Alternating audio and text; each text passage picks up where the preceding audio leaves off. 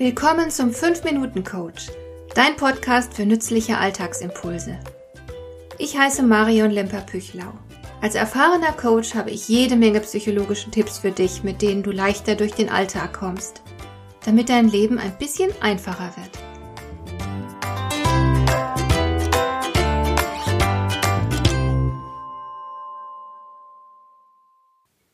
Jeder von uns hat mal schwierige Phasen. Das ist normal. Manchmal können wir absolut nichts dafür. So ist es beispielsweise vor ein paar Jahren meinem Mann ergangen. Die Firma, für die er lange Zeit gearbeitet hatte, war verkauft worden. Von heute auf morgen wollte man ihn nicht mehr haben. Er bekam eine Abfindung und musste gehen. Und da spielte es überhaupt keine Rolle, wie qualifiziert oder engagiert er all die Jahre gewesen war. Die Firma wurde komplett neu organisiert und fertig. Man hatte jetzt keine Verwendung mehr für ihn. So kann's gehen. Und manchmal haben wir eigenhändig die Katastrophe herbeigeführt. Ich denke dabei unter anderem an eine Bekannte, die jahrelang ihren Mann betrogen hat. Statt sich mit ihm auseinanderzusetzen und die Probleme in der Partnerschaft aktiv anzugehen, hat sie sich in Liebschaften geflüchtet. Als ihr Mann endlich dahinter gekommen ist, hat er seine Sachen gepackt und sie verlassen. Für sie war das eine echte Katastrophe, weil sie ganz und gar nicht zur Trennung bereit war. Natürlich hat sie sich Vorwürfe gemacht und war recht verzweifelt. Wie gesagt, schwierige Phasen. Die Gründe können sehr vielfältig sein, die Reaktionen sind es jedoch nicht. Eigentlich gibt es nur zwei Kategorien von Reaktionen auf solche Situationen.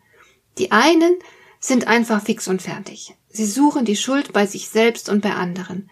Und je länger sie über ihre Situation nachdenken, man müsste sagen nachgrübeln, desto schlechter fühlen sie sich. Sie schrauben sich regelrecht in ihr Elend hinein. Oft machen sie sich selbst schwere Vorwürfe oder sie glauben, sie hätten all das Schlimme verdient, weil sie einfach nicht gut genug sind.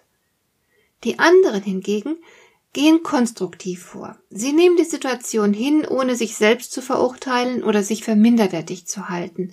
Sie suchen auch nicht unbedingt Schuldige. Sie sehen zu, dass sie möglichst rasch ihr seelisches Gleichgewicht zurückgewinnen. Gleichzeitig arbeiten sie an der Entwicklung von Lösungen.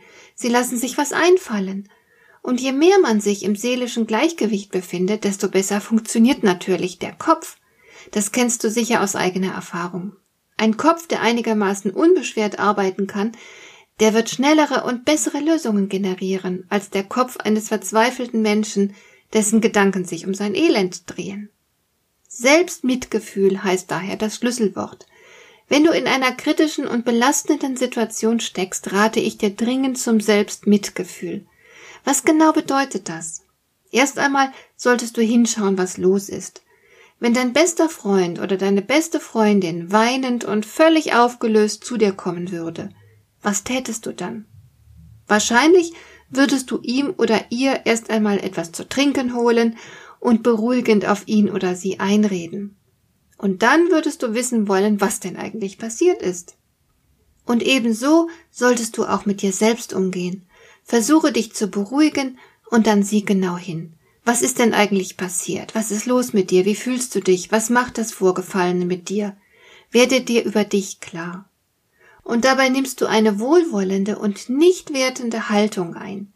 Du verurteilst dich also nicht für das, was du möglicherweise falsch gemacht hast. Es war sehr wahrscheinlich das Beste, was du in der jeweiligen Situation tun konntest, als die Person, die du zu dem Zeitpunkt warst. Jetzt magst du es besser wissen, aber dein altes Ich war noch nicht so weit. Sei freundlich zu dir, sei gütig. Du würdest dir auch einen Freund, der einen Motorradunfall hatte, nicht in hämischem Tonfall darauf hinweisen, dass er doch hätte wissen müssen, wie gefährlich solch ein Motorrad ist. Du akzeptierst stattdessen die Situation, wie sie jetzt nun mal ist, und du stehst deinem Freund zur Seite, liebevoll und geduldig. Und genauso solltest du auch mit dir selbst verfahren, denn du bist nicht weniger wert als dein Freund. Also sei genauso mitfühlend und freundlich zu dir selbst. Und schließlich sei dir bewusst, dass es unzählige Menschen gibt, die ganz ähnliche Erfahrungen gemacht haben und machen müssen. Wir haben alle kein perfektes Leben.